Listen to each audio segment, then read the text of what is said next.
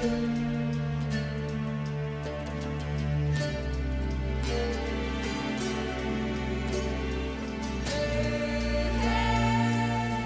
三国新说，品三国故事，悟三国人生。欢迎进入三国新说的语音世界。大家好，我是拉老师。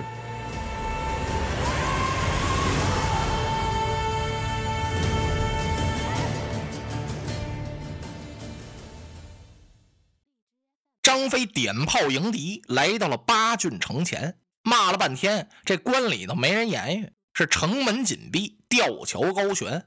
张飞把老严严给吓住了，不是老严严把这小校割掉鼻子放回去，他马上就做了准备了，刀也抬过来了，马也备好了，准知道张飞立刻来挑战。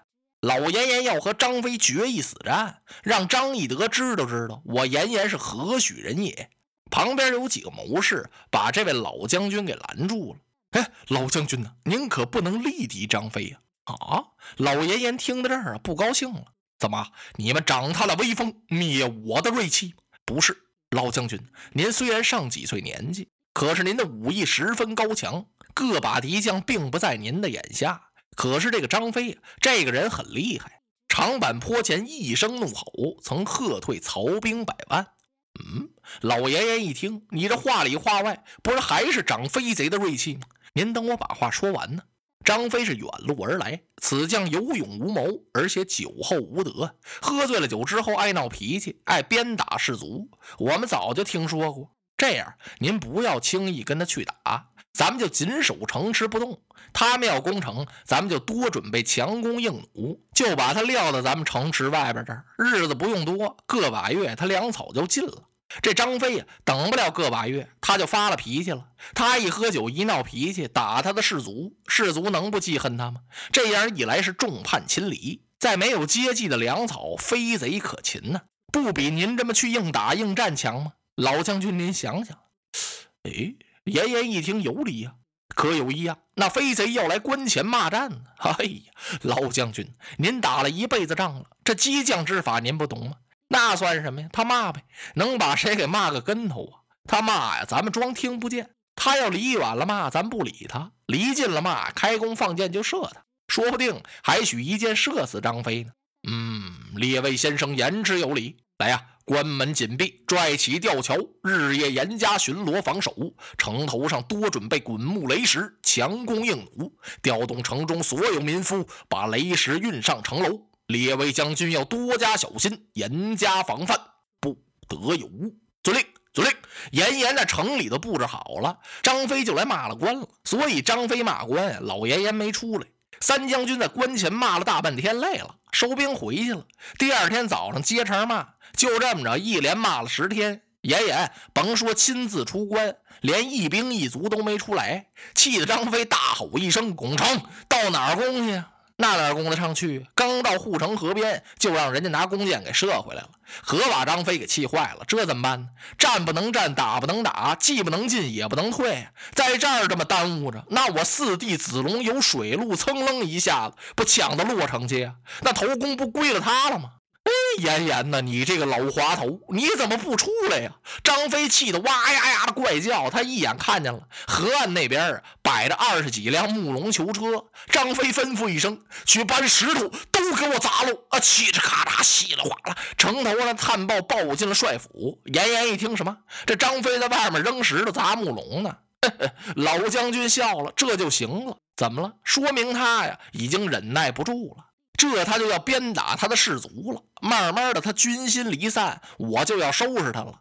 张飞骂了一顿朕，又回去了。他可真火了。嘿，一耽误这么好几天，攻城不下，酒来喝上了，以酒浇愁。三将军手下的军校有点害怕。坏了，咱三将军喝着闷酒了。喝完酒一闹脾气，他可就要打人了。打了吗？没有。喝着喝着，张飞一愣。哎，他叫着自己的名字，别喝了。军师可嘱咐过呀，不许因酒误事，发脾气鞭打士卒。我这是怎么了？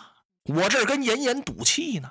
哎呀呀，张翼德呀，张翼德，你要是真有本事，你用个计把老严严给支了啊！干嘛坐在这大帐里头喝闷酒啊？对，有了，他低头半晌啊，想出了一条妙计，马上把军校找来了。你们给我找他百八十人，就站在他那吊桥前给我骂成，换着班的骂，骂的严严出了城，你们算立下了奇功，我必有重赏。张飞把这波骂将派出来了，站那儿骂，骂了五天，这严严没露面，城门还是关着。哎呦，这招不好使啊！嘿，张飞一想，你看看，斗勇不行，斗智不行，难道说我就不是这老匹夫的对手吗？别着急，我再想想。嚯，这回三将军真下了功夫了，俩手掐着额头，他在那帐篷里就折腾开了，蹲蹲坐坐，趴趴卧卧，站起来走了好几趟，最后咔嚓一下子坐桌子上了，腾，咕噜噜噜噜，啪，哗啦，什么这么乱？把那酒坛子也碰地上去了。坛子也打了，酒也洒了，外边的那些军校机灵打了个冷战，坏了！三将军呢，在里边砸开了，把酒坛子都摔了。哪儿摔了呀？张飞终于想出了一条计，有了！我必须如此这般。腾腾，他来到帐口这儿，点手叫那些中军来来来，都进来，过来呀！那些中军一看呢，全都瞪着眼睛，拉着架子往后退。张飞这气呀，我让你们过来，你跑什么？哦，我没喝醉啊！进来把这些破坛子给我弄出去。现在我有计了，这谁受得了啊？你有计有这么折腾的吗？让这中军进来，把这大帐收拾收拾。三将军，您有什么计了？哎，扶儿过来，你们必须如此如此。老贼是自然受首，八郡可得呀！哦，九一将军，从这天起呀，张飞也不骂官了，不讨战了，整天派些人到山上砍柴火去。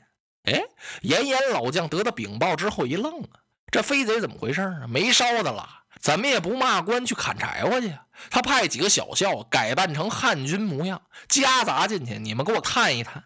这几个小校就混到张飞的军校里边来了。又过了两天，这一天三将军在大帐前面那一坐，把那些砍柴的全都找来了，其中也有这八郡的西川小校。这俩站在最后边，伸着个脖子，瞪着眼睛，提心吊胆的要听两句。心说啊可别让这张飞看出来，看出来脑袋就得搬家呀！能看不出来吗？张飞也是装没看出来。我说啊你们这些日子打了多少柴火了？哎，启禀三将军，打了不少了啊！我光是让你们整天去打柴火去啊？不是啊，您是让我们以打柴火为名，满哄八军的军校。不让他们看出来，让我们去探寻别的道路，怎么能够从这八郡城绕过去？对呀，那你们探听出来没有啊？啊，禀三将军，我们探听出来了。从此往西北有一条小路，非常僻静，咱们可以从那条路绕过八郡。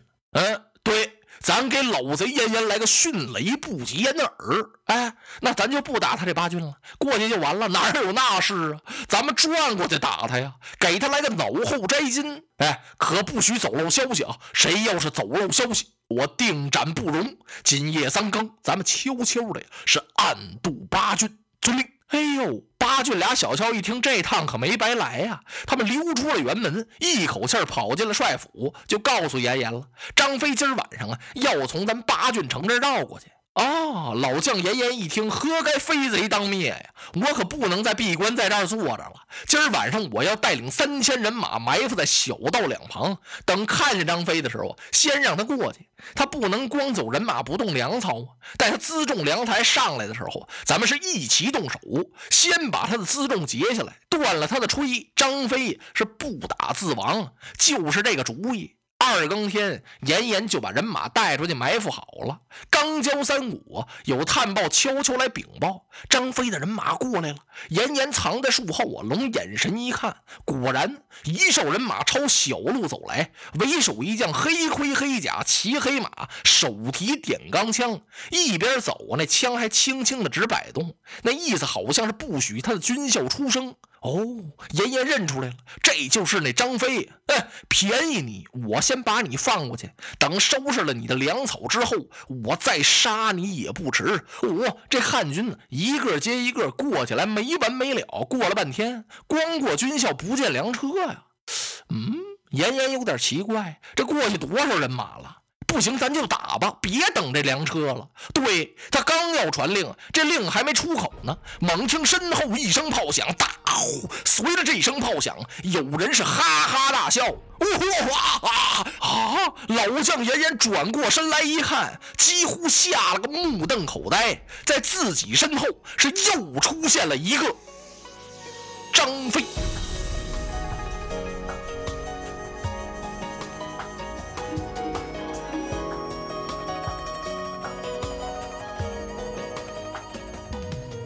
如果您喜欢我的声音，想听到更多更好的三国故事，请关注微信公众号“三国新说”，我们不见不散。